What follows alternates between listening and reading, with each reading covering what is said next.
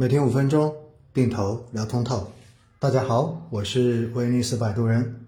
今天是二零二一年的中秋佳节，祝所有的听众朋友们节日快乐，阖家幸福。那明天呢就要开市了，而在这一个假期中间，有很多的消息让不少的人感到非常的不安。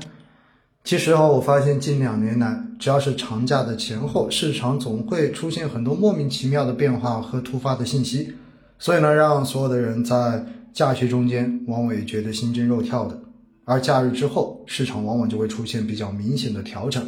不少人呢，经常会说 A 股总是不让人安心的过个节。那么在过去的这几天，确实我们看到外围的市场一点都不太平。包括港股也好，在开市之后的周一出现了大跌，尤其是房地产板块，而美股也连续两天都出现了比较明显的这种调整。所以呢，在假期中间看到各种消息哈，其实说到底大家担心也没有什么用，因为毕竟开市之后，所有的情绪和消息都会一次性的反映在市场的价格上面，大家就算想做什么，其实你已经来不及了。只不过呢，这样的事情。多重复几次之后，也许未来敢于持股过节、跟持机过节的人会变得越来越少。不少的人说，哈，以后说不定在每次过节之前做空的人就会变得越来越多了。当然，这只是开句玩笑而已。其实呢，在这一次中秋节假期之前，市场的整体表现都是负面的，所有的指数全部都有下跌。哪怕中证五百跟中证一千在九月十四号再次创出了年内的新高。但是呢，全周下来仍然有接近百分之三的这样的一个跌幅。在上周呢，整个 A 股的成交额是继续保持在每天都在一点三万亿以上的水平，连续四十三个交易日成交额都在万亿以上，追平了二零一五年的历史记录。但是呢，当年是出现了疯牛，而这一次市场仍然在震荡之中。我觉得哈，其实随着居民财富的这种搬家，以及对于房地产市场的这种严格的控制。所以呢，未来哈万亿以上的这种成交额，也许会是 A 股的一种经常出现的状态，也就是所谓的新常态。那在过去的这几天呢，我觉得大家都很关心恒大的问题。其实对于恒大的这个问题来说，我觉得在某种程度上面也是对于房地产进行严格调控的一个结果而已。其实从二零一六年就开始讲到房住不炒，而房地产商传统的这种经营模式就是高杠杆，然后从银行贷款融资拿地开发，然后预售开始回笼资金，接着继续借款加杠杆拿地。那么这样子呢，其实它在政策上面，如果一旦遇到了比较明确的这一种调整跟控制，尤其是金融层面的这种政策的调整，借不到钱。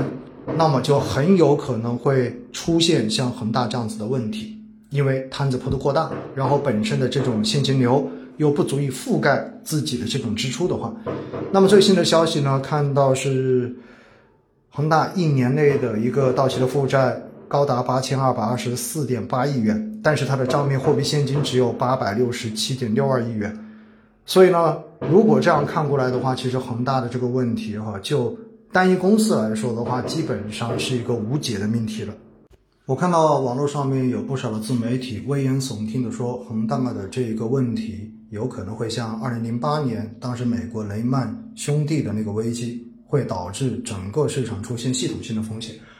我觉得哈，这种真的叫危言耸听。而且呢，我觉得说这种话的人不是蠢就是坏，可能坏的可能性更大一点点。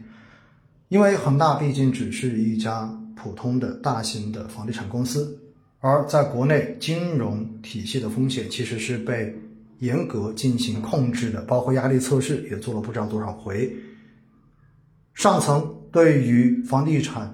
实行今年以来这种比较严苛的治理的态度，其实早就已经考虑到了相关的问题。所以呢，这种泡泡迟早是要破的，只不过到底是软着陆还是硬着陆？到底如何让它的负面效应不要过于外溢，同时又能保证在风险处置的过程中间能够保持社会的这种稳定？我觉得这才是政策出发的一个核心点。所以呢，我认为恒大的这个事情未来肯定会有政府介入，然后进行相关的处理。大家可以静观其变。其实呢，这也是一个窗口，我们可以看到到底高层对于房地产的这种调控的决心会去到什么样的程度。当然，肯定会有一些金融机构在恒大的这次事件中间遭受到损失，这一点呢，也从我们假期期间港股中间的某一些个股的一个股价的表现可以体现的出来。但是，我觉得大家真的没有必要把恒大的这个事情过分的进行解读哈，我们可以一起去观察后面的变化。那港股昨天出现大幅调整呢，尤其是地产股出现集体跳水。一方面呢，确实是受了恒大的这个事情的影响，而另一方面呢，确实是有消息称哈，就是香港主要的地产商被要求解决房屋短缺的问题。他们被告知呢，就是游戏规则已经改变了，这让投资者对香港地产商未来的盈利增长有了比较大的疑虑。说白了，香港的这种土地的拍卖政策。实际上呢，跟国内是如出一辙，因为国内就是跟香港学的。而在过去的这几年，整个香港的社会动荡，在很大程度上面，也就是因为房价过高，让年轻人看不到希望。其实这是一个根本性的问题。因此呢，过去这几年的这种动荡，其实让高层已经迅速的领悟到了很多新的东西，并且呢，把这些东西是在国内提前的做了相关的部署。这也是为什么对房地产的这种调控会日趋严的一个原因，